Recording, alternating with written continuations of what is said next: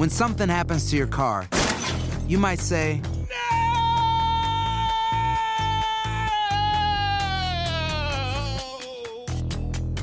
My car. but what you really need to say is something that can actually help. Like a good neighbor, State Farm is there. And just like that, State Farm is there to help you file your claim right on the State Farm mobile app. So just remember, like a good neighbor, State Farm is there. State Farm, Bloomington, Illinois.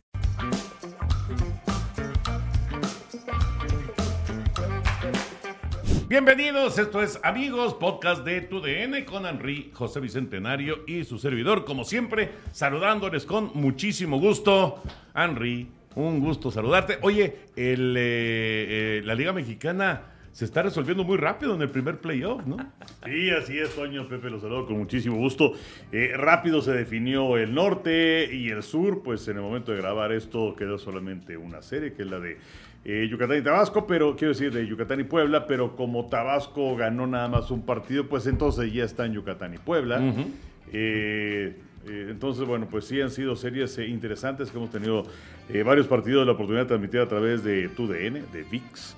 Entonces, pues la verdad es que ha estado, ha estado bien, ¿no? Y me da mucho gusto que la gente esté respondiendo en los parques y que los partidos, hay algunos que han sido bastante buenos. Bastante, sí, ha ha habido partidos espectaculares. José Bicentenario, ¿cómo estás, Pepillo? Muy bien, y Toño, Enricón, qué gustazo estar con ustedes. Y pues sí, ahora viviendo la efervescencia del béisbol de la Liga Mexicana, ya listas las siguientes series en la, en la zona norte, Tijuana, que está que echa tiro, los toros de Tijuana que van a enfrentar a los acereros de Monclova, que fueron, digamos, el mejor perdedor, como dicen por ahí, y los sultanes de Monterrey y los tecos de los dos Laredos son dos series muy atractivas. Sí, en el sur, en este momento todavía no sabemos cómo quedarían los cruces. Como dices, ya están los equipos, pero no sabemos cómo va, cómo va a quedar. El mejor perdedor, el que pierda la serie de Puebla y Yucatán, va contra Diablos, Ajá. y el que gane va en contra de los Tigres. No, no puede haber un Tigres Diablos en este momento. no. Puede ser la final de la zona sur, eso sí, pero en este momento no, no se puede dar. Bueno, Henry, eh, ¿qué onda con eh, los Dodgers de Los Ángeles? Al momento de grabar esto, 80 victorias, 10 triunfos consecutivos de Julio Urias, 13 en la temporada. Sin embargo, hay una enorme preocupación por la lesión de Walker Buehler. Sí, estoy de acuerdo. Ahora, eh, desde luego que es un brazo importantísimo, sobre todo pensando en la postemporada. Clayton Kershaw, que también ha tenido sus problemas crónicos claro. de lesión en la espalda. Pero, eh, pues sí, los Dodgers se han atravesado por un gran momento. Pero Buehler está fuera desde el 10 de junio. O sea, son dos meses sin Walker Buehler y los eh, Dodgers siguen caminando. Pero una serie corta, Bueno, digo, por supuesto. O sea, ahora, Tyler Anderson ha estado muy bien. Sí. Julio Urias ha estado muy bien. Podemos pensar en que Clayton Kershaw puede estar también para la postemporada. Entonces, solamente el mismo Tony falta- Gonsolin. Oye, Exactamente, Tony Gonzalo. Entonces, ahí tienes cuatro abridores, ¿no? Sí, pero, pero les tienes confianza para el playoff. Porque Te entiendo lo que estás diciendo, ¿eh? Son de los mejores pitchers de, de las mayores. Obviamente Julio ya está más que, más que probado. Pero Gonsolin y Anderson, ¿en serio les tienes confianza para una serie corta en la que es casi casi vencer o morir? Es, es, es un punto bien interesante que va a tener que analizar Roberts y la gente de los Dodgers, ¿eh? Ah, es un hecho, pero pues también es con lo que cuentas. Pues o sí, sea, claro. eh, ahora también este el greñudo pelirrojo es Derek May. ¿no? Sí, sí. Él también ya está haciendo sus trabajos de rehabilitación, también ya para regresar. Entonces creo que los Dodgers en ese departamento, por lo menos en cuanto a nombres y cifras, estaría bien para la postemporada. Pero por otro lado, pues es lo que hay. ¿no? O sea, Pero es que si comparas, por ejemplo, ¿eh? que llegara a darse una, una serie de campeonato, Pepe. Mets de Nueva York contra Dodgers de Los Ángeles. Scherzer contra Anderson. O de Grom contra Gonzolin. Pues se ve muy disparejo el asunto. La verdad, digo, los números son muy buenos, insisto. Pero, pero ya a la hora cero, híjole. A ver, a ver, porque sí, sí, este, la, la campaña es espectacular de los Dodgers, pero yo sí tengo mis dudas Ah, cuando no, llegue supuesto. el playoff. Bueno, es que el récord de Tony Gonzolin. No, no, no, no, es una Anderson cosa. eh, también. Tyler Anderson ha sido una enorme sorpresa, ni qué decir de, de Tony Gonzolin, pero ya estando en esas instancias, en esas circunstancias, la verdad sí se complica muchísimo enfrentar que esté un Scherzer ahí, un Jacob de Grom, serpentineros de, de calidad probada, el mismo... Oh, el mismo el- Basito, eh, el que no, me no, digas, eh, de, de los no, Todos los abridores de los Carlos. Carrasco. Carrasco. Carrasco ha estado muy bien. Walker. Sí. O sea, todos los abridores de los Mets son muy buenos. Sí, sí. Entonces, pe- pensando que Mets fuera eh, Claro. Finalista en, en- en la, en la nacional, igual que los Dodgers, pero hay otros equipos, Atlanta es el campeón y, y levanta la mano, y hay otros ahí que van a estar peleando. Sí, ¿no? no. Y sí, lo- eh, efectivamente, como dice el Henry, que es con lo que se cuenta, pero, pero Walker Buehler, cómo ha sido importante en años recientes, Serie Mundial, juegos aquellos de, de comodín, o- no, no de comodín, sino de, de determinar qué equipo se quedaba con el título de la división hace algunos años contra los Rockies de Colorado. Juego extra, pues. En juego extra, Walker Buehler tiró un juegazo. Entonces, la, la verdad sí, sí se le extraña, pero de cualquier manera, los Dodgers han estado de maravilla. La cadena de 12 victorias de manera consecutiva y que finalmente terminó, se quedaron una del récord del equipo, pero pues él, ese equipo y los Mets son los que, creo que son los que piden mano para llegar a la Serie Mundial. Sí, de hecho, en este momento, hoy es martes, o sea, después de los partidos del lunes, los playoffs serían así. Sería San Luis en contra de San Diego. Esto sería a jugarse en San Luis, ¿no? que es eh, mejor. Y a tres juegos. Y exactamente es a ganar dos de tres partidos. Y la otra serie sería Filadelfia en Atlanta. El ganador de San Luis contra San Diego contra Mets. El ganador de Atlanta contra Filadelfia contra Dodgers.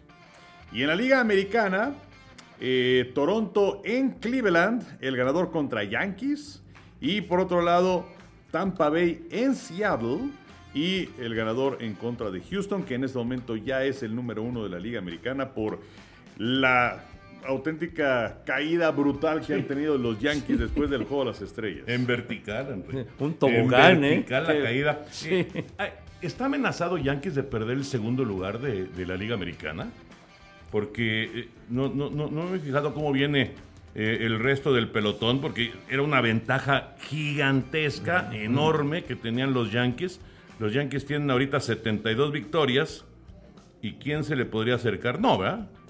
No, me parece que están lejos, pero ahora lo vamos a checar. No, al momento de, de- de grabar el podcast, los Yankees han perdido 10 de 12 juegos. Sí, O sea, sí. se pero fíjate, el- una muy mala racha. El, el que podría acercarse es Seattle con 63 triunfos. Así que le llevan nueve partidos los Está, Yankees. está muy lejos, ¿no? Bueno, si sigue con esta racha Yankees, me supongo que va a, a recuperarse, pero yo creo que no van a perder esa, esa condición, ni Dodgers, ni Mets, ni Yankees, ni, ni, ni Astros, Ajá. de descansar en el primer playoff. Bueno, de hecho, los Yankees tenían la mejor marca de grandes ligas llegando al juego de las estrellas. Sí.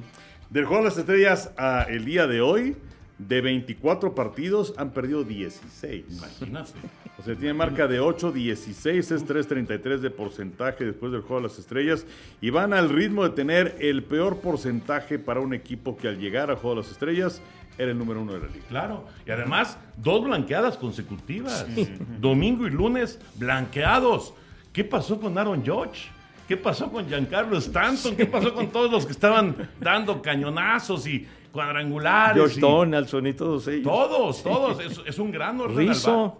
Pero eh, Anthony Rizzo, que también traía un ritmo de jonronero espectacular. Y de repente el equipo se le cayó a, a Aaron Boone. De, de hecho, hay otro dato sobre los Yankees que han perdido los últimos cinco partidos en los cuales su abridor ha tenido una salida de calidad, que es seis entradas y tres carreras o menos limpias permitidas. ¿no? Es la eh, racha más amplia desde 1995. La última vez que los Yankees tuvieron una racha de seis derrotas consecutivas con salidas de calidad de sus abridores fue 1979. Pues sí, sí, sí, sí. Que en ese entonces se- sería lo mismo, la misma salida de calidad, pues ya es que lo han ido modificando, ¿no? Sí, bueno, y antes los abridores llegaban más lejos. Exacto, exactamente. Pero sí está raro lo de los No, Yankees. pero ¿no? totalmente extraño. Inclusive, ahora que mencionaba los marineros de Seattle, perdieron la serie anual los Yankees contra los marineros. Marineros ganó cuatro juegos, perdió dos, y ahora Marineros aspira a llegar al playoff, al cual no ha estado presente desde 2001. O sea, llevan 21 años sin estar en los playoffs. O sea, desde que llegó Ichiro Suzuki, no han podido. No han podido regresar, es una sequía muy larga y obviamente nunca han estado en la Serie Mundial. Sí, caray. Es, es un equipo que lo, lo ha buscado, lo ha intentado, ha tenido buenos equipos, Sí. pero, pero no, no ha podido.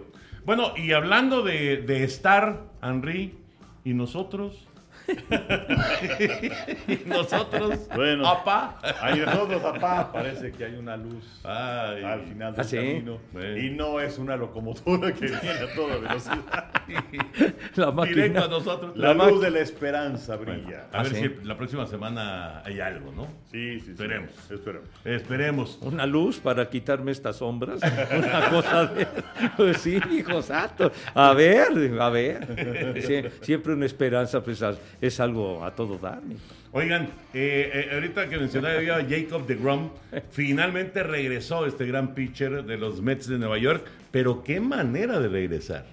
Con un ponchadero cada vez que aparece en el centro del diamante. Estaba yo viendo un tweet de, un periodista que cubre a los Mets de Nueva York y, y decía, es que este cuate parece que es de otra galaxia.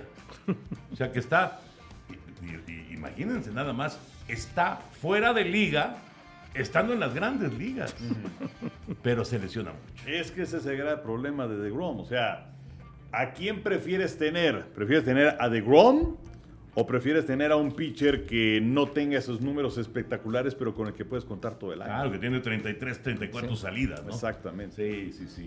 Y hablando justamente de grandes pitchers, el número uno, Pepillo, en efectividad de las grandes ligas se llama Justin Verlander, que el año pasado se perdió toda la campaña. Ajá. Y que, bueno, y, y parte de la, de la de hace dos años, Sí. La operación Tomillón. eh, la operación Tomillón, y sin embargo, el regreso de Verlander con los Astros de Houston ha sido, bueno, no hay, no hay otra palabra, extraordinario. No, de, de verdad que ha sido formidable Justin Verlander al momento de, de- de grabar el podcast. 15 ganados en la temporada. El máximo ganador Exacto. y el número uno en efectividad también. Va, va por el Young y que, y que de hecho, en caso de, de concretar eh, eh, los logros de, ser el, el máximo ganador y tener la mejor efectividad, sería el primero de mayor edad en hacerlo, porque el tipo tiene 39 años. No parece. No, no parece. La- la- es, es- es realmente formidable este Justin Verlander y el impacto que ha tenido con los Astros cuando lo consiguen para la recta final del 17, ¿se acuerdan? Y que con él, pues es cuando se enfilan hasta la Serie Mundial contra, contra los Dodgers de Los Ángeles. Pero su participación fue fundamental y de ahí para acá. Sí, no, no, no podía ganar la triple corona porque está, está muy lejos el departamento de Ponches Verlander.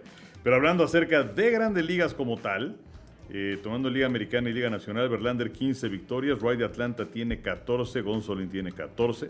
Luego están Anderson y Julio Urias ya con 13 victorias. Pero bueno, ahí está en la primera posición en el porcentaje de efectividad 1.85 de Verlander. Luego Sandy Alcántara del equipo de Miami, 1.92. Y el que sigue... Sí, sí, sí. Sensacional. Y el que sigue de los eh, de, de la Liga Americana es Cis de los Medias Blancas con 1.96. También Dylan Cis. Sí. Que Medias Blancas como que se nos apagó un poquito, pero tiene buenos peloteros. Tiene, tiene buen, buen grupo de ofensivo y tiene, tiene también eh, pitchers importantes, pero como que se apagó un poquito. Sí. Este, Medias Blancas de Chicago, ¿no? No, lo de Verlander, en serio, que es de llamar la atención. Parecía acabada su carrera.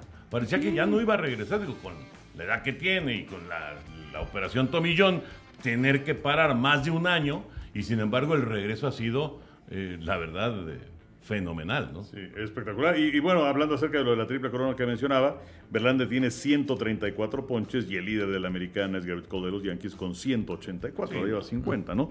Pero bueno, pues la campaña es espectacular y en este momento es el candidato número uno para el Young de la americana. Oigan, ¿qué pasaría si la Serie Mundial fuera Dodgers contra Astros? Que claro que puede ocurrir, son los mejores récords de cada liga. Ajá. Se repetiría la Serie Mundial del 2017. Claro. Se repetiría la Serie Mundial del robo de señales. Y ya sabemos que no hay mucho cariño, sobre todo de la afición de Los Ángeles, para con los Astros de Houston. Pues eh, mira, por lo pronto cuando fue el juego de estrellas, Altuve se hizo güey Sí, sí, sí. y no fue a Los Se Ángeles. pasó a retirar, ¿verdad? Exactamente, Sí, sí, sí, ¿no? Aquí no se podría pasar a retirar. Pero, pero sí hay cuentas pendientes y la verdad es que hay un odio brutal. Eh, cuando se dio la primera serie entre ambos fue en la campaña de la pandemia en el 2020 y era sin público. Y entonces a las afueras del estadio de los Dodgers, pues había gente con sus botes de basura y todo esto, ¿no? Este, haciéndolo sonar cuando pasaba el camión de los Astros de Houston, pero pues ahora sí sería algo... Algo, algo Sería la serie mundial del morbo, ¿no? Sí. Claro, claro. O sea, mi, mi serie mundial número uno sería Dodgers Yankees y número dos sería Dodgers Houston. Claro, exacto, Oye, exacto. que, que rentaban de estas avionetas que llevan letreros y... con- Bola de tramposos. Exacto, bola de hijos de la jijurria y cosas de esas, ¿no? sí, la cosa se ponía, se ponía fuerte, inclusive cuando Houston, en esa temporada de la pandemia, visitaba a los serafines, también se iban los aficionados allá a Anaheim a decirles de todas las afueras del parque. Entonces sí, sí estaría interesante esa serie. Y fíjate que tuvieron, vamos, hasta cierto punto, fortuna los Astros, que el año en el que se da a conocer las sanciones y que se les reconoce como tramposos fue el año en el que no había gente en los parques, sino hasta la postemporada. Hubiera sido mucho más duro, evidentemente, con el público, No, claro. cuando de inmediato se da a conocer la sanción. No, no, no, no. Hubiera sido casi insoportable para ellos, la verdad. Con, con lo que hizo el soplón, el Mike Fires, que lo tuvimos Oye, este ¿Qué año. pasó con Mike Fires? Estaba eh? con Porque Yucatán. Arrancó muy bien la temporada con los Leones de Yucatán Sí. y de repente dejó de, de- de- de lanzar. Se fue del equipo. Sí. ¿Quién sabe qué pasó? No le gustó la cochinita. Pues no. Pues qué atarantado, los- los mijo, porque- no le gustaban. Ay, La sopita de lima. Ay, ay, rico. santo, hasta Pues hambre como me dio. Starling Castro, ¿no? No, Starling Castro, pues sí, ya. De plano, lo retiró de un juego el Chapo Vizcarra y el tipo que se larga del estadio. Entonces, pues bueno, ya la directiva lo corrió y en realidad no había hecho prácticamente nada. No, no, no, no, no había hecho nada. ¿Quién les gusta para Liga Mexicana antes de que Pepillo abra el baúl? Eh, pues a mí me gusta Tijuana, por pronto en el norte, o sea, los he visto realmente impresionantes. Muy fuertes. ¿no? Eh, la, la forma en la que se lucieron contra Aguascalientes, que bueno, era un equipo más débil que lo que puede ofrecer eh, Tecolotes o Sultanes como oponentes, pero de cualquier manera sensacionales y, y en el sur, por lo que hemos visto, pues me gustaría el México, vamos a ver. Picheo de los diablos. Sí. El picheo de los diablos, esa es la gran. Los abridores. ¿no? Los abridores. Sí, porque los revistas anduvieron bien. Sí, Sí. La, la han rifado fuerte, pero, pero los abridores no llegan lejos. Y sí, los, los toros de Tijuana lucen como un equipo muy, eh, la verdad, sumamente dominante, que yo creo que sí es el abocado para el bicampeonato. Pues ya veremos qué pasa con eh, la Liga Mexicana de Béisbol. Oigan, muchachos, lo de, lo de las fechas que se dieron a conocer. Ah, de veras, ya de la, de la Serie Mundial. Ajá. 28 de octubre arranca la Serie Mundial. Eh, ¿Por qué arranca en viernes, Henry?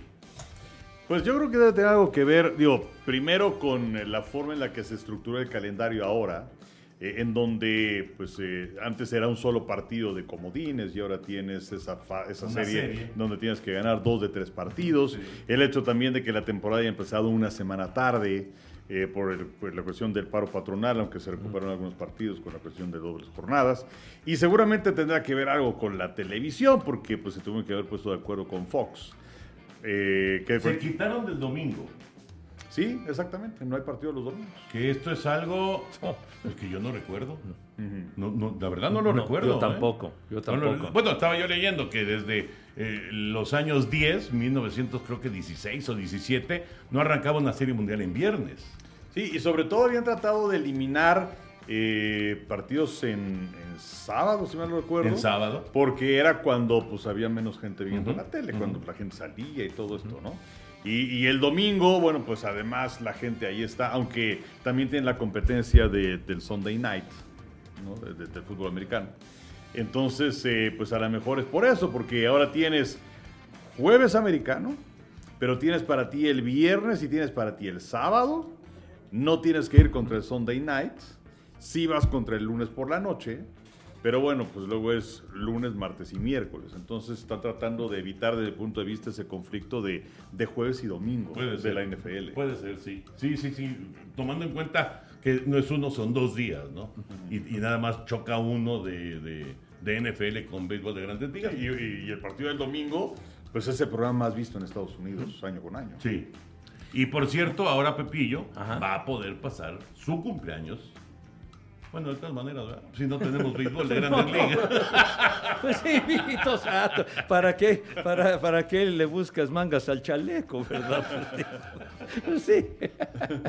Pues sí, hijo santo. Bueno, pero sí iba a empezar muy tarde la serie. No, pero, pero mucho, muy tarde, ya decían el, el 28 de octubre y en viernes. Y pues es que en otras épocas la Serie Mundial siempre arrancaba en sábado. En sábado, sábado, domingo y luego descanso el lunes, martes, miércoles, jueves y no sábado y domingo. Así, así era siempre. Y los juegos arrancaban a las once y media de la mañana. Esa era la hora que comenzaban los juegos, hora del centro de México, las once y media. Y luego ya más adelante fue que se implementó la cuestión de empezar los martes y no, no los sábados, pero ya con el surgimiento ya en forma de los juegos nocturnos, porque en aquella época, en, en otros años, en otras décadas, siempre los juegos eran diurnos. Sí. Hasta- sí. Pero, pero al cambiar a martes, ya nada más chocaba un fin de semana. Exacto, sí. Bueno, y en, y en el 71 fue cuando se realizó el primer juego nocturno, pero nada más fue uno, Piratas y, y los Orioles de Baltimore, que jugaron en el, en el Estadio de los Tres Ríos. ¿Qué año fue? 71, la 71. Serie Mundial, pero nada más fue un juego. Nada más. Y luego pues ya vino, ya vino toda la onda esta de que todos los juegos son nocturnos. Sí, la primera serie mundial que todos son nocturnos es eh, la del 85. Hasta el 85. Hasta el 85. Con Peter Juberoth ya como comisionado de Grandes Ligas, que venía de haber hecho un trabajo sensacional como presidente del comité organizador de Los Ángeles 84. Correcto. Bueno, pues el 28 de octubre arranca la Serie Y Mundial. si se van a siete partidos, termina el 5 de noviembre. Será histórico, ¿no? Exactamente. Las series que más tarde han concluido son la del 2001, eh, 4 de noviembre, y también 4 de noviembre de 2009. Que ahí fue donde le pusieron Mr. November a, Exacto. a Derek. Jeter, ¿no? Ajá. Ah, pues ahí. Me acuerdo que estábamos ahí en el Yankee Stadium y tú narraste el jonrón de Derek Jeter. Sí, eh, sí. Que se convirtió en Mr. Noviembre. Mr. Aquel November. regreso increíble. Sí. Y el pitcher este que se, se quedaba sentado en el montículo llorando. El relevista de los, de los Diamantes de Arizona que perdió los dos juegos seguidos. Kim. ¿Quién? El coreano, ¿no? Exactamente, el Sí. coreano. Sí, sí, sí. Pero al final ganaron. Sí, Los, los D-backs ganaron esa Serie Mundial. regresaron, a, Sí. regresaron a Arizona, pero Yankees ganó los tres Los tres juegos en Nueva York, efectivamente. Y muy dramáticos. Mi querido Chavita. ¡Ah! Chavita, por ver, favor. Ya le robaron la caja otra vez. Te dignaste. ¿Otra vez? Te dignaste venir a trabajar, malvado. Se me hace que le están Oye. haciendo publicidad al péndulo. Exacto. Yo compro mis libros y mis discos y los pago, no me regalan ni madre. Entonces, Bueno, pues un descuentito. Oye, por cierto, antes de que nos muestres lo que traes ahí en la bolsa, hace un par de semanas, muy cumplido, muy bien, Pepillo Segarra. Eh, para la gente que escucha este podcast, bueno, sabe de qué se trata la historia. Y Pepe creo que ya está preparando, cosa que me da Ya- muchísimo ya gusto. sé pa- ya sé a Pero dónde vas. eh, queríamos ver el avance semanal de ese rompecabezas que se le hizo eh, el favor de regalar al señor Segarra. Ya apaga el teléfono. Ya no lo pone en silencio, ya apaga. Ya el de plano lo apagas, Pepe. Para que no haya Llamada. este, que interrupciones. no, que no estén fregando. Entonces, Pero este, era un momento sensacional. bueno, entonces lo voy a dejar prendido. mi santo, Pues ya. sí, lo que entren todas las llamadas. yo estoy a las órdenes de los caballeros. No, soy nada soy más- su súbdito, carajo. Nada más ¿Me ves? ahí el- ¿Está la cosa esa Ya, para ya, que vibre. Ya, ya está ahí. Pero luego ya se te acuerdas. Espérame, chico. Coño, espérame, carajo. Es- es- Bueno. entonces, eh, la, la, la foto, déjame buscarla. Porque Pepe, ya le- Cada vez te pareces más a Elmer Gruñón, me cae. Hijo, esas comparaciones me caen de madre que son odiosas. Pero bueno, Sí, eres, el heredero de los glorias de Sonia Alarcón, mano. queridísimo Sónica. Queridísimo, pero con un genio. No, con un diablos. genio terrible, pero siempre fue un privilegio trabajar Ah, con no, eso, Sónica. no, eso sí. Eso sí, No. igual que el mago, igual que Fernando Ay, pues a ti tantos años con Sí. ellos, pero por lo menos el Henry y yo también tuvimos la fortuna de trabajar muchos juegos con él. Sí, mí me pasó una vez eh, que, que era muy. eh, ¿Cómo, cómo decir? Es, esquemático, no, pero era así como que muy ordenado en muchas cosas. Ah, pues cuando te tocó ir al playoff. Y entonces me tocó ir con él a una serie de campeonato Toronto contra Medias Blancas. Tú fuiste con el mago a una era San Francisco Atlanta. No, es, eh, Filadelfia. Filadelfia. Filadelfia. Fue, Atlanta. fue 2003, Henry. Dos. Sí. ¿2003? No. no 93. 93. Perdón, 90, 1993. Sí, 93. Tiene y razón. entonces este, íbamos a Alex Bolio chico, pues su papá una institución desde el audio aquí en Televisa durante muchísimo tiempo. Y Alex era pues, buenísimo, también. Buenísimo. Sí. Total que una vez pues, ahí, ahí vamos al estadio, entonces con Sony siempre era, pues traigo a ver todo, este, ¿a, a qué hora hay que vernos a la una? Pues a las 12.59 ya estamos abajo, la acreditación, la acreditación, todo. Y entonces, ahí vamos rumbo al estadio, en el coche. Y en eso Sony, ah, pues, ya no, no puede ser. Ahora, tengo un problema porque la imitación de Sony se mezcla con la del perro. Pero, porque sí es así, ¿no? Vamos, o sea, carajo, mano. No puede ser, no puede Hay que ser pendejo. Hay que ser- Se me olvidó la acreditación, soy un pendejo, man. Y ya, ahí vamos de regreso al, al hotel. Pero afortunadamente no fui yo, man. No, no, no, no, te regresas en taxi. Sí, no, no, no, no, no. Sí, que además, este, cuando, cuando viajabas, ¿no? Que, a lo mejor era, ya sea regresar a México, cambio de ciudad en la Serie Mundial y todo esto, eh, te decía, pues, nos vemos a las 8 de la mañana, ¿no? Entonces ya ahí estabas a las, bajabas 8 y 1 y, carajo, mano, nunca podemos salirnos, ¿qué he hecho? al-?" Y entonces, bueno, ya, llegabas al aeropuerto, ahí estabas en la sala esperando, ¿y ahora qué vamos a hacer aquí tres horas, mano? ¡Oh!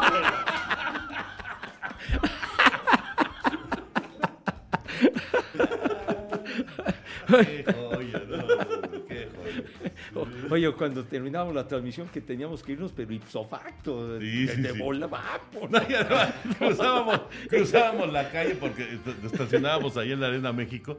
Cruzábamos la calle y decía, vamos a pasar por los arrancaderos, ¿no? unas como rueditas que había ahí, que, que era, salían las no salían las ratas, ¿eh? los arrancaderos. decía. Porque había una tortilla, bueno, hay una tortilla. Sí, sí, sí, sí, sí. Sí, sí, sí. Parece que las ratas les encanta Sí, que parecían conejos. Sí. ¿verdad? en el arrancadero, decía.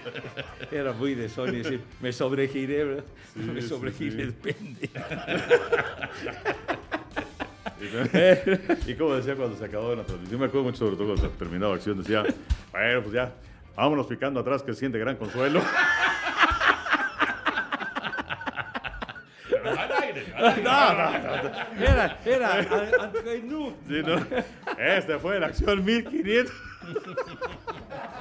Era, lo- era lo que salía al aire. Eh, vámonos picando atrás.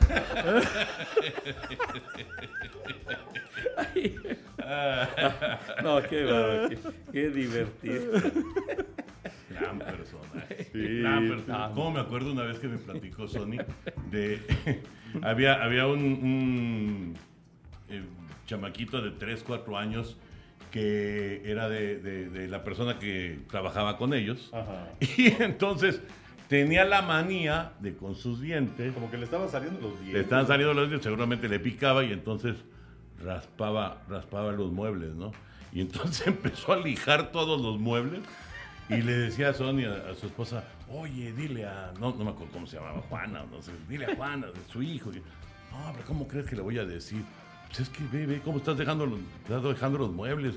No, no, no, pero no, hombre, no, puedo decirle. Y entonces Sony dijo, ok, agarró un chile y empezó a tallar, a tallar toda la madera de los muebles. Toda, toda, toda. Imagínate la paciencia para tallar toda la madera de los muebles.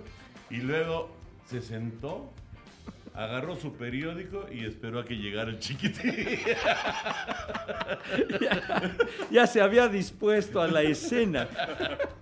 Y por supuesto, la cita llegó. El niño empezó a rascar y empezó a berrear.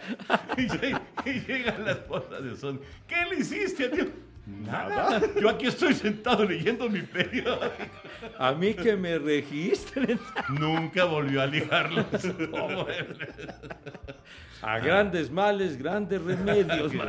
Que, también hay una anécdota que tú conoces mucho mejor de una serie del Caribe que se le olvidó Ah, a el Sony su saco. saco, ¿no? Con Fernando Luenga. Sí. No, no, no, no, no. Se le olvidó, se le olvidaron sus sacos, no se los pusieron en la maleta. y entonces llegamos a Hermosillo. Fernando Luengas iba a narrar radio. Sony, el mago y yo íbamos a narrar televisión. Y entonces le dijo Fernando Luengas, no te preocupes, yo voy en radio, no necesito el saco, yo te doy mi saco. Entonces llegamos al hotel, ahí en Hermosillo, y pues, va Sony al cuarto de, de Fernando Luengas y le dicen, ¿me prestas tu saco? Sí, ¿cómo no? Lo pone y nada más sonó.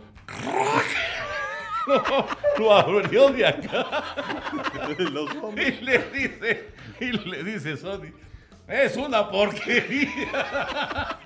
Y Fernando Luegas, que tenía su carácter, Hombre. le dice, todavía que te lo estoy prestando. Que no... Empezaron los dimes y diretes. Ah, cuántas anécdotas. Bueno, Pepillo. El, Bueno. recue- el recuerdo del querido Sonia Ya, ya te dimos mucho tiempo No, no, para ya. que encuentres la trinche Bueno, foto. No, no, ya. Voy- Voy avanzando, voy A ver. avanzando. A ver, aquí están. Un, po- Dásela, chavita, un para po- que- un poquito de avance, pero digo, Pero- por lo menos ya es algo. Porque está complicado la cosa esta que me regalaste, ¿eh? Porque... O sea, ¿es una reclamación? Sí, No, no, eh, Diego, nada más es una Ah, acotación. bueno. Fíjate, y, te- y- y- pero y lo busqué que fuera de 500 piezas, mano. No, no, está bien, está bien. Está bien, a ver. Pepillo, no le estés moviendo porque... Es, es que, es que se, se endereza la cosa esta. Espérame. A ver, mira, presta. Está sufriendo. Le pones así. Y aquí tiene un segurito. Ah, bueno, es un así. genio de la cibernética, el señor Bura, carajo. Pues no, nomás No. decía esto. No, pues y sí. este, pero mira, ahorita, ahorita se los enseñamos. Muy bien. Ahí va, Pepillo. Sí, encontró perfecto el logo de Major League. Digamos que la esquinita porque es un home, ¿no? Entonces va en la, la parte de abajo, digamos. No, si vas bien, ¿eh, Y es que Sí, lleva, tiene como tres o cuatro piezas más o menos grandes, que luego está medio complicado encontrar las, las piezas que embonan con esa grande. Entonces, tiene, tiene su saborcito, mi Henry, tiene su Oye, Pepillo, eh, este, este avance que nos estás mostrando de una semana, Sí. más o menos cuánto de, de, de labor fue. ¿Le diste dos horas, tres horas, media minutos. hora? No, no, no, 15 minutos. No, no, macho. No, seas mamuco, me cae. No, no, sí me quedé como unas tres horas Tres dedicarle así. Ponerle. Este, ¿Al día o nada más un día a la semana? No, un día le, sí, le dediqué tres días, tres, este, tres horas un día Un día. que me puse ahí a hacerle. Y pues más o menos, ya, ya encarriladón, creo que le voy a avanzar bastante. No, ¿cómo no? Sí. le voy a avanzar bien, bastante para que no me empiecen a increpar y ofender estos caballeros. No, está bien. Lo que pasa es que, sí, o sea, tú no empezaste, o sea, tú empezaste todo esto. Pero yo, yo traigo los rompecabezas esos para o a sea, nuestros amigos. hechos y enmarcado. Oye, pero yo no tengo la culpa de que me hagan favor de hacerme un regalo. No, pero pues también hazte uno. Entonces, por eso fue bien. que. No, está bien, se lo, se lo agradezco, señor Burak. Y este, y No, ahí ahí va va, muy bien, ahí va, Sí, va, voy a vas avanzar. bien, vas bien. Ah, voy avanzando, bien, bien. voy a avanzar. Esperaremos ansiosos la semana próxima. Me parece perfecto. Ahora sí, mi querido Chava. Ahora sí. Ah, no, ya. Ah, ya llegó, ya llegó. Ya, algo. llegó hace como 10 minutos el, el Traje baúl. algo porque, Hace 10 minutos, exactamente. este, porque justamente cuando ayudo, estamos, Pepillo, cuando estamos, te estoy viendo ahí cuando batallar. estamos grabando el, el podcast, justamente se están cumpliendo 45 años de la muerte de Elvis Presley. ¿Qué quieres primero, el grande o el chico? Bueno, el grande, si es usted Grande. tan amable, señor. El grande. Aquí. Y esta es una pieza muy especial que es un, o es un eh, juego de ajedrez de Elvis No, Presley. hombre.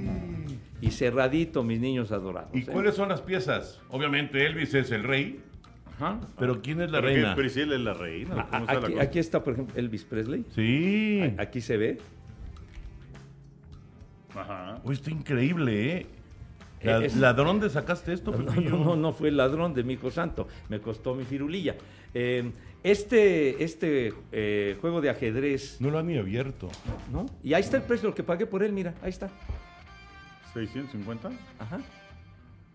Pero este, este, este juego lo sacaron en el 2007. Se estaban, ah, se estaban conmemorando que eran Pues desde hace 15, 30, 30 años, 30 años. 30 años de la muerte de Elvis Presley.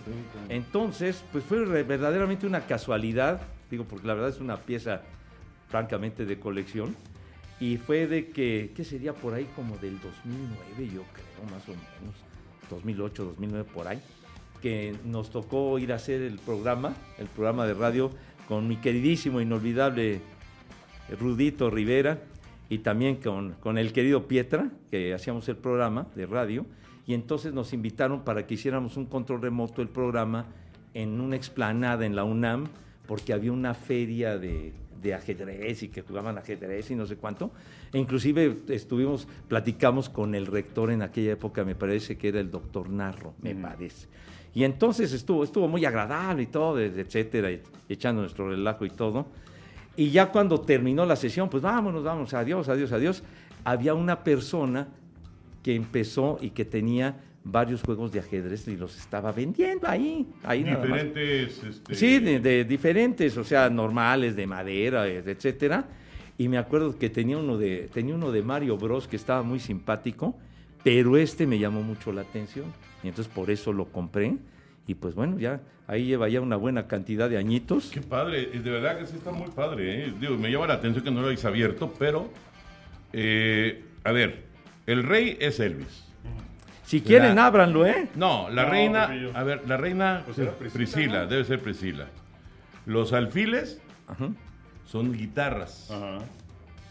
Los caballos son los perros. Y las torres, pues debe ser su casa, ¿no? Es la casa de Graceland. ¿no? Sí, ¿verdad?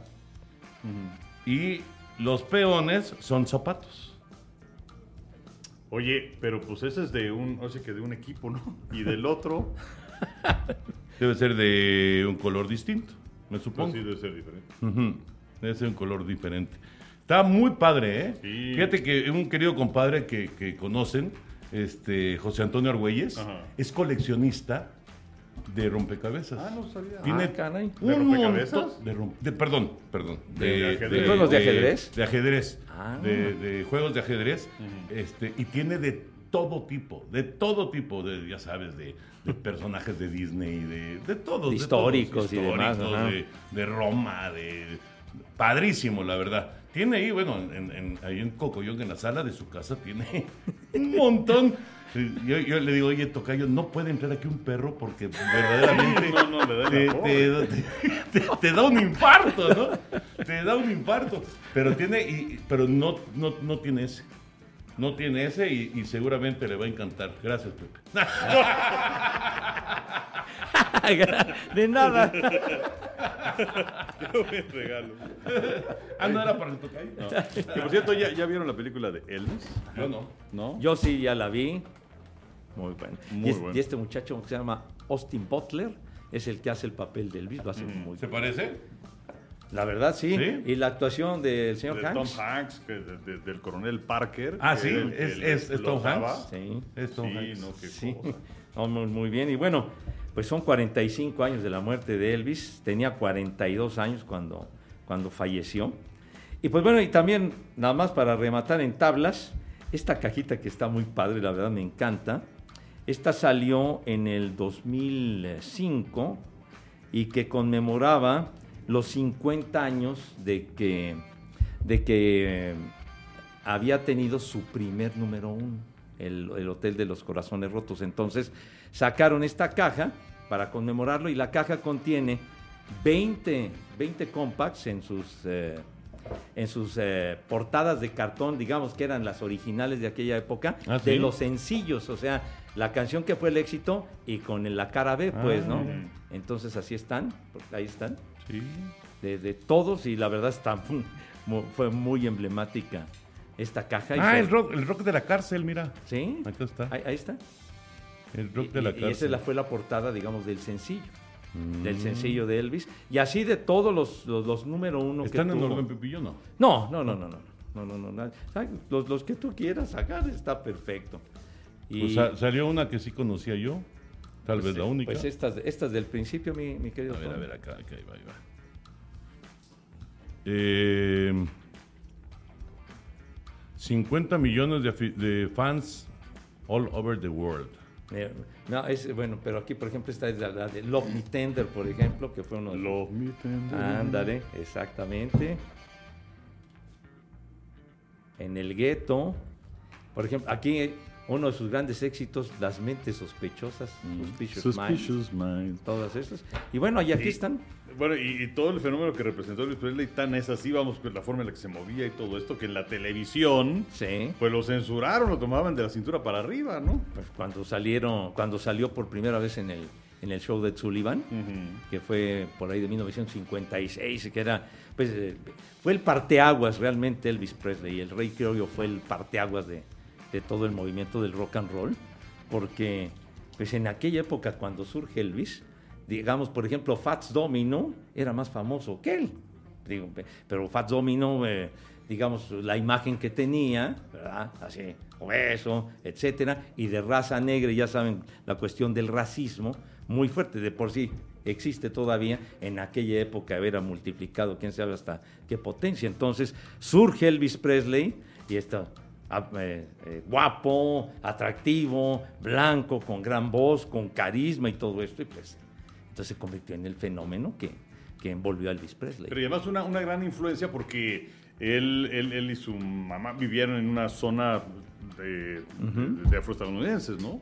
Y entonces una gran influencia de esos ritmos negros. Sí, claro, del, pues, del gospel, ¿no? Que Ajá. se colaba ahí en las sesiones de, de los cantantes de raza negra y todo esto. Entonces sí, Elvis tenía esa, esa esencia también y pues se convirtió en un super fenómeno que, que transformó al movimiento del rock and roll. ¿Cuántas veces se casó Elvis Presley? No ¿Una? sé si una o dos.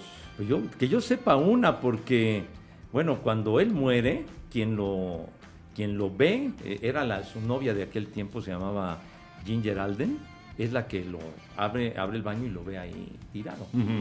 Que yo sepa, se casó nada más una vez con, con Priscila Con Presley. Ujú. Guapísima. Espectacular. ¿Se acuerdan que luego salió en la serie Dallas? Sí, claro. Sí, por supuesto. No, no, y también salió en, eh, en las películas estas de, De Leslie Nielsen. de Leslie Nielsen. Exactamente. Exacto. Sí, sí, guapísima, qué bárbara. Sí. Este, eh, obviamente mucho más joven que él, ¿no? Pues bueno, se, se casó con ella. O él ya se veía sumamente cascado también, ¿no? No, bueno, pero es que él muere de 42 años. Sí, o Sí, sea, sí, pero se veía ya muy... pues es que Ya, estaba muy inflado. y- Tal vez que estaba enfermo, ¿no? Ya. Y solamente tuvo una hija. Lisa Marie. Sí, nada más se casó una vez, ya lo estoy checando. Sí. Pero Lisa Marie se casó con Michael Jackson. Oye, creo que también se casó, si no mal recuerdo, salvo checarlo, con Nicolas Cage, ¿no? Que creo que duró casada con él 15 minutos, una cosa así. Primero se casó con Danny Q, Ajá. luego con Michael Jackson, luego con Nicolas Cage y luego con Michael Lockwood. Wow. Y Sí. pues ya está divorciado. Entonces, Conexión. she's available. Para, para quien se quiera animar. Exacto. Oye, pero han hecho todo, bueno, todo, el legado de Elvis Presley, pero todo el emporio que significa Graceland y lo que envuelve todo, todo ello, la mansión de Elvis Presley, que la convirtieron en museo y demás, y que justamente en este 16 de agosto la celebración debe estar, pero a todo lo que da.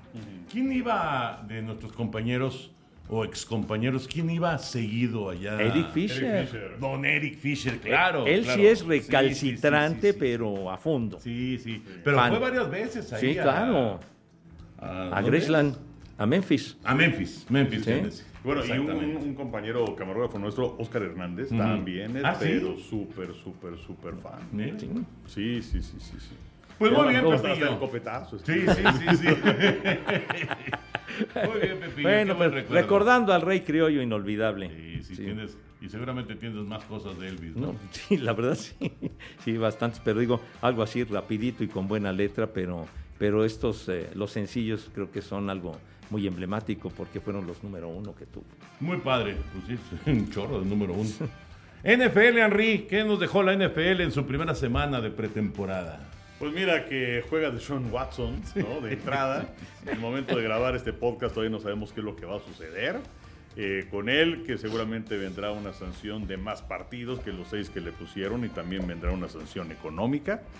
Eh, habrá que ver si es que queda por todo el año, pero por lo pronto jugó pues, una serie, tiró cinco pases, completó uno y se acabó. ¿Cuántos, ¿Cuántos meses sin jugar? Pues sí, prácticamente, pues, o sea, todo el año pasado, más el receso 18 del meses. anterior, 18 meses, y 18 año y medio.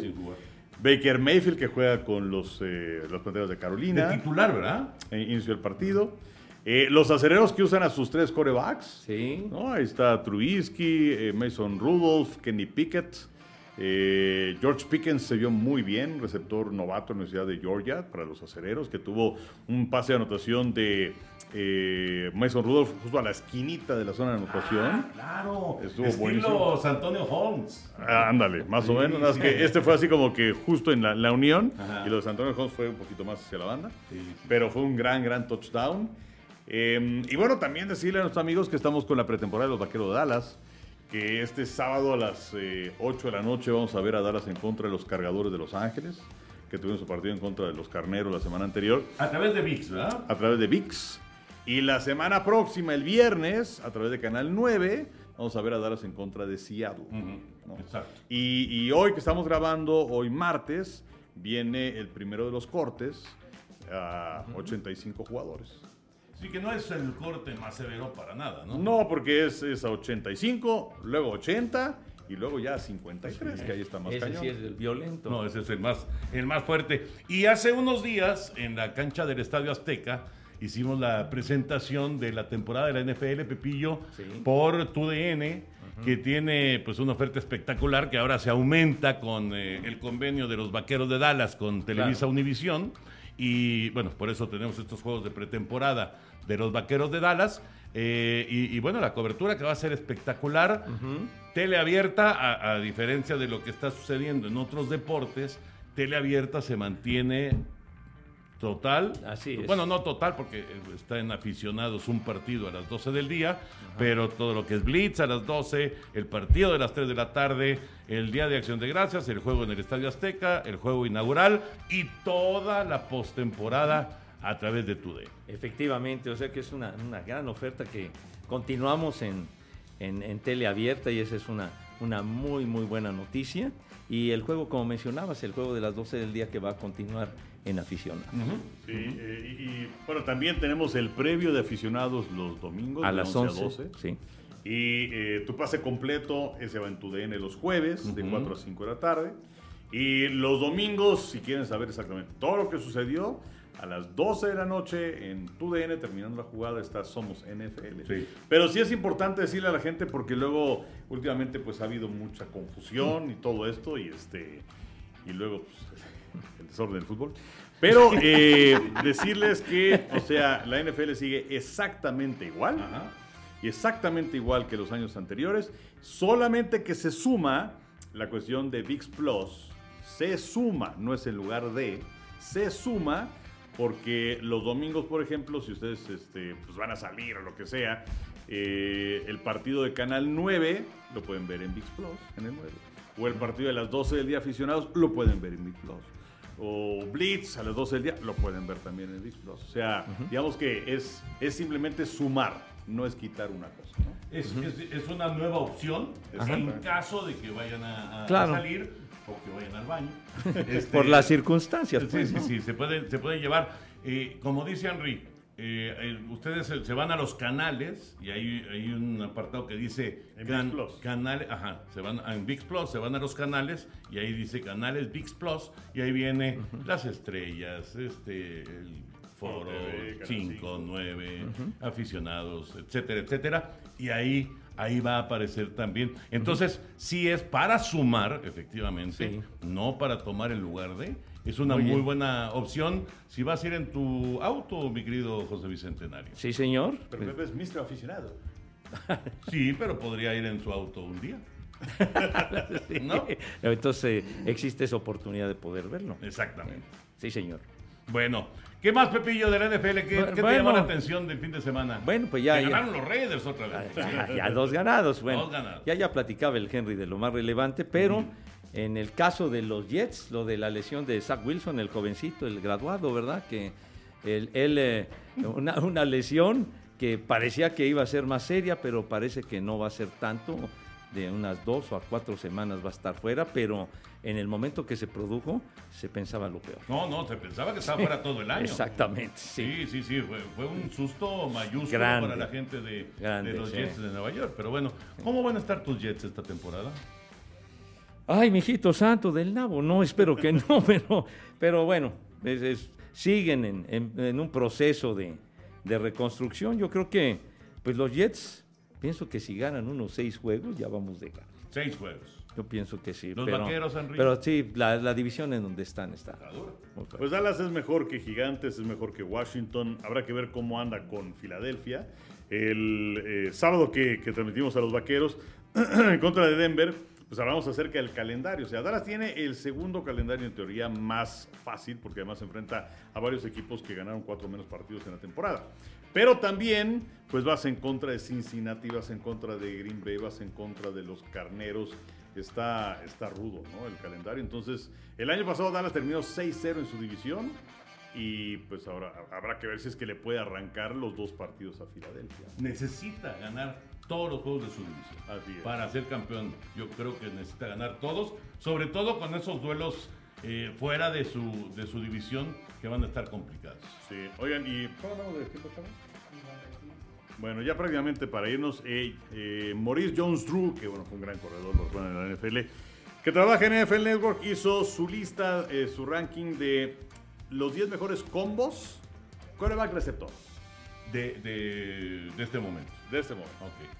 Entonces, a ver qué opinan ustedes. A ver. Número 10, James Winston y Michael Thomas. Que está de regreso Michael Thomas para esta campaña. Número 9, Kyler Murray y DeAndre Hopkins de Arizona. No, bueno, a ver, de- de- del, del 10 al 9 hay como 18 pisos de diferencia, no manches. O sea, a mí me encanta Kyler Murray y DeAndre Hopkins, y el otro es así regular son, ¿no? Con Winston. Bueno, espérate.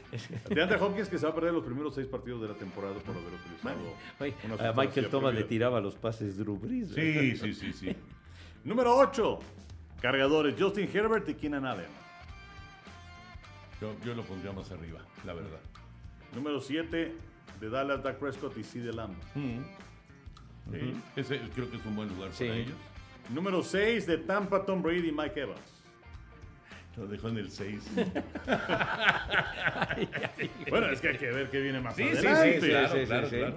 Número 5, Patrick Mahomes y Travis Kelsey. ¡Wow! Lo puso a la mitad. Ándale. Sí, bueno, abajito la mitad. Oye, si hubiera estado Terry Hill, ¿en qué lugar estaría?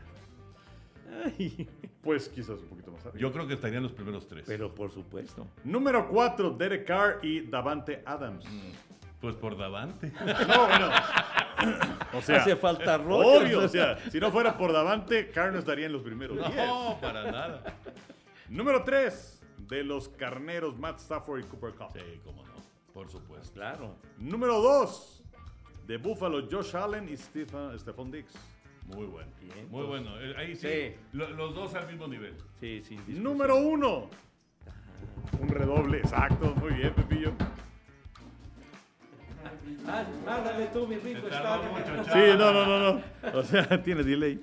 Número 1 de Cincinnati, Joe Burrow y Jamar Chase. Era, era de esperarse que estuviera ahí. Además, eh, se conocen muy, pero muy bien después de, de sus años colegiales y ahora ya su, su experiencia profesional. Sí, sí, estoy de acuerdo. Yo, yo bajaría un poquito, sinceramente, y le voy a los Raiders, pero sí, sinceramente yo bajaría un poquito a, a- a la pareja de los Raiders y subiría un poquito a la pareja de Kansas City y también subiría un poquito a la pareja de Tampa Bay. O sea, con Tom Brady, Sí, Oye, que está en el 6, ponerlo en el 5 Sí. y en el 4 a Mahomes. sí, Oye, Just- Justin Herbert, ¿cuál? Con Keenan Allen. al 7 Sí, en el Es 7. una pareja muy explosiva. No, en el 8. o en el 8. Fíjate. En el 8 porque en el 7 están Prescott y Lamb. Ah, sí, claro, claro. ¿no? Sí, a mí me encanta Herbert. ¿eh? Me Sí. encanta. Me parece que el tipo es eh, punto, punto y aparte. Es, realmente es una figura que va a crecer muchísimo en la liga. Pero bueno, ya veremos, ya veremos qué pasa. Y hablando acerca, fíjate, yo, yo iba a hacer otra pregunta, pero ahorita que sacó este, este combo, Henry, que me gustó, me gustó mucho. ¿Cuál es la pareja de cualquier deporte, la pareja que ustedes recuerdan? Y te voy a decir cuál es la primera que se me ocurrió ahorita. que no tiene nada que ver con los deportes que siempre vemos. Pero bueno. Este, que no tiene nada que ver con los deportes que vemos. Sí, sí, sí. sí, Eso es sí. interesante. Bueno, que vemos normalmente. Ajá, ok. Sí, lo vemos cuando es el momento. ¿no? Pues mira, la primera que me vino a la mente y es por mis eh, épocas infantiles, Borja y Reynoso. Claro, Borja Reyes. Ahí va eso. Ahí va eso. Decía Fernando Marcos. Ahí era- va eso. Era el pase de Reynoso para Borbollo, para el monito, y luego ya venía el centro y Borja y gol. Bueno, Ahora que estaban con lo del americano, luego luego me vino, me vino a la mente el combo Joe Namath y Don Maynard. Claro. El 12 y 13. El 12 y 13, los que pusieron de moda los zapatos blancos. Fueron ellos, precisamente. Sí, sí, de sí, hecho. Don Maynard. Fíjate que yo me acordé luego, luego de Torville y Dean. Ah, claro, claro, Torville claro. y Dean. Sí, sí, sí. En los Juegos Olímpicos de Invierno De Sarajevo. De. Sarajevo 84 en la danza. Sí, con el bolero danza. de Ravel. Con el bolero de Ravel. Sí, claro. Exactamente, que no es el bolero de Raquel. ¿verdad? No, no, no, no. Es una película creo que de Cantinflas. De Cantinflas, exactamente. Que era.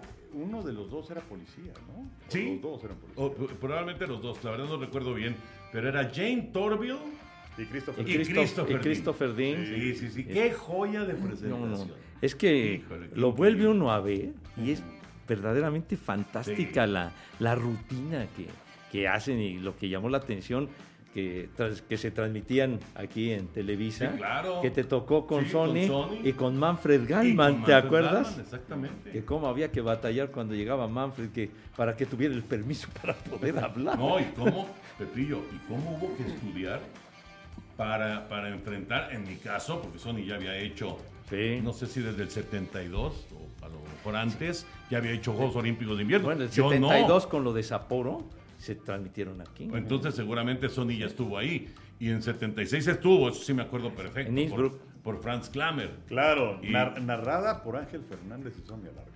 Y, y, y Bueno, estaba también- Berry también, Jorge Berry. Yo, yo me acuerdo mucho de Jorge en Lake Placid Ujú. con Manfred Gallman. Ujú. Y me acuerdo también de, de, de 74, de, de 76 de Innsbruck con eh, Cristina Rubiales. Y sabes también en esas transmisiones de Innsbruck que, que, que fueron muy padres porque fue cuando surgió también Dorothy Hamill, Ujú. la que ganó el patinaje artístico. Es Patti Suárez también. Ah, sí, también. Patti también trabajó en, en esas transmisiones, me acuerdo bien. No, yo me acuerdo en el 84 ponerse a estudiar, pero cañón. Eh, obviamente todos los deportes y además las reglas de los deportes. Sí. Fue una, un, un auténtico, este, pues un maratón express para poder transmitir, pero fue muy divertido. Bueno, todos los juegos que hemos hecho han sido Ah, muy, muy, divertidos. muy ¿no? divertidos. Muy, muy divertidos. Bueno, señores, ya nos vamos, Henry, siempre un placer. Igualmente, José. Bicentenario. Un gustazo estar con ustedes, niños. Gracias por acompañarnos. Esto fue Amigos Podcast de TUDN.